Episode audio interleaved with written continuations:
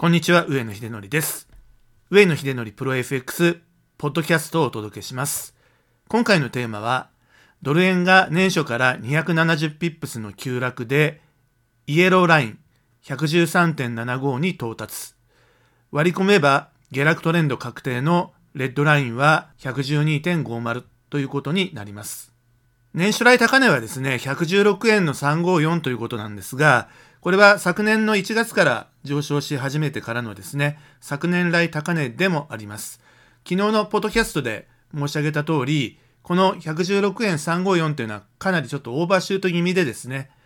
1月4日ということで、やはりお正月ということで結構相場が割と異常値が出やすいというところでつけた高値ということになってます。そして新年に、まあ、各国の金融関係者が戻ってきてトレードを始めてから、この割高なドル円が売られているということで、昨日もお伝えした一連のですね、FRB の今後の金融の引き締め、正常化に向かうプロセス、これがもうほぼ確定してきたということを受けてですね、噂で買って事実で売るというような形も含めてのドル円の下落ということになっているわけですね。そして、どこまで下落しているかというと、本日の安値は113.640です。今年の高値からですね、271ピップス、もうすでに吐き出してしまっているよということになります。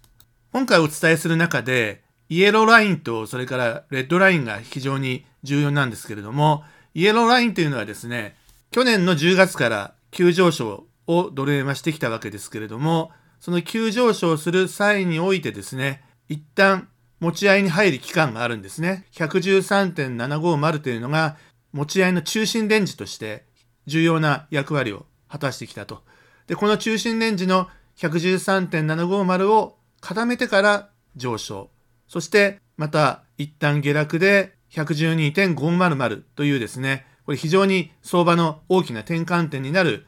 レッドラインなんですけれども、ここに到達して、また反発して、113.750イエローラインで揉み合ってから、昨年の年末から今年の1月4日にかけてのもう一段高っていう形で来てるわけですね。で、そのトレンドがクライマックスを迎えているのかもしれないなというところに注意が必要だという話を今日はします。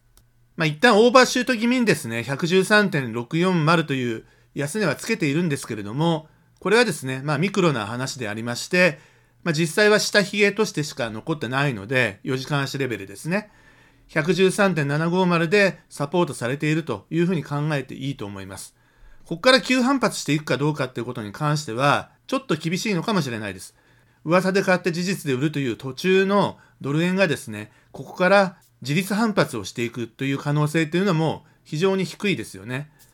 113.750をイエローラインをヒットしたからといって、そこから急反発するというような相場では今はないということですね。どちらかといえば、このレベルで揉み合ってから、レッドライン寄りのですね、112.500の方にじり安していく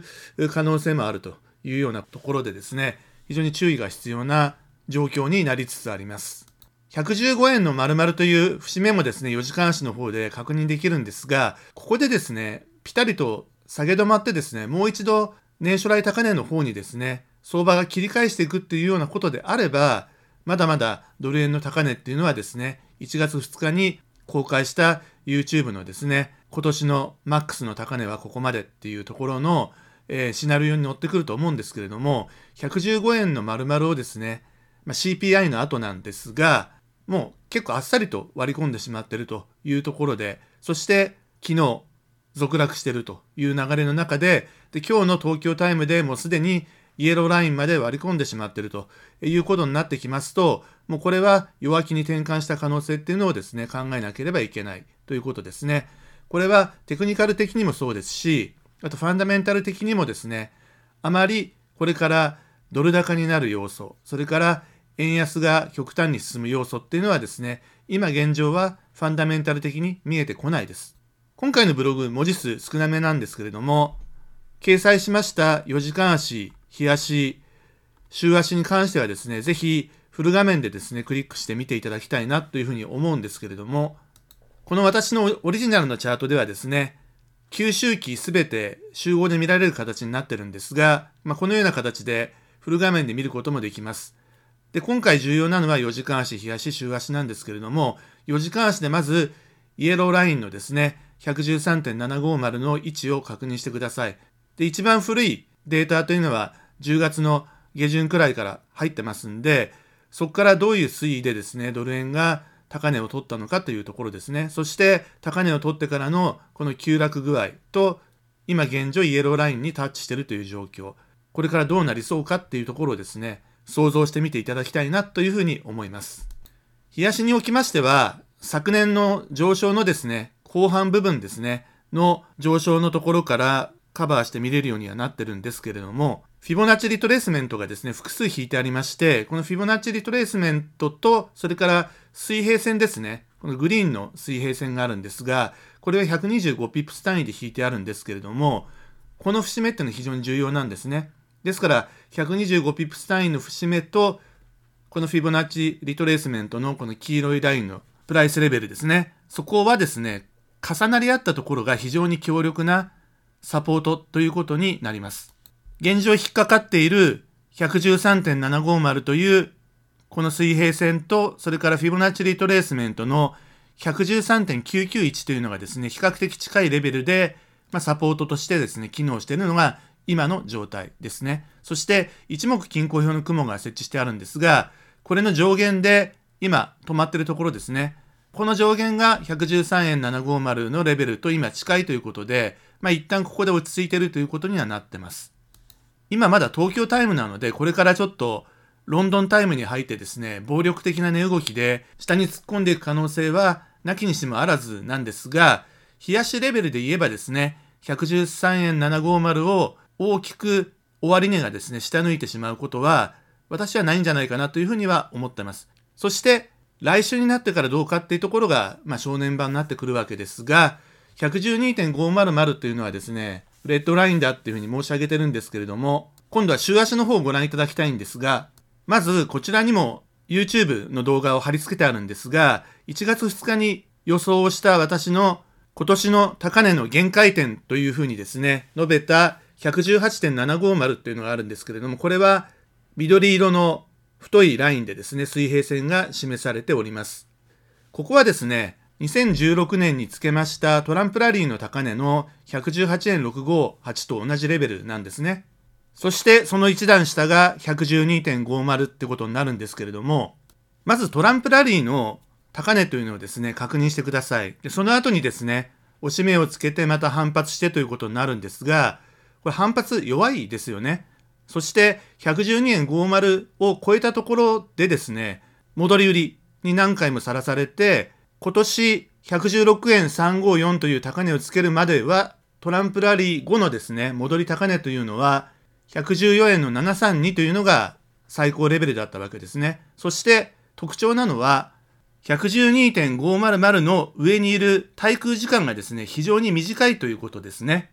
もちろんそこに届かずにですね、下落していった例も何回もあるんですが、上抜いた時でもですね、上抜いて112円500の上にいる時間というのがですね、非常に短いということになります。ですから今回もこのペースでポジション調整が進んでしまいますと、112.500をですね、明確に下抜いてしまう可能性があるということですね。これが来週以降の、えー、リスクということになります。目先の値動きだけ見ているとですね、270ピップスも直近で下げてるわけですから、まだ新年入ったばっかりですね。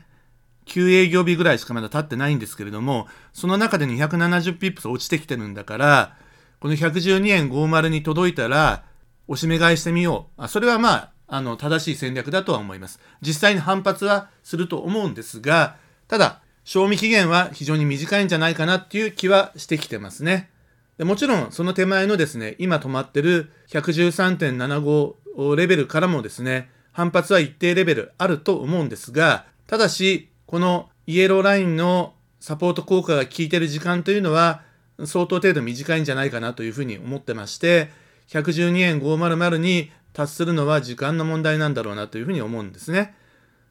じわりと112円50もですね、下抜いてしまうという時期が来るんではないかなというふうに思いまして、112円50を明確に下抜いてしまいますと、もうご覧いただくとですね、サポートらしいサポートが何にもないんですよね。えということを考えますと、ドル円は下落トレンド入りということになると思います。テクニカル的な話です。どこが相場の転換点になっているのかということをですね、明確に意識していただきたくて、イエローライン113円750、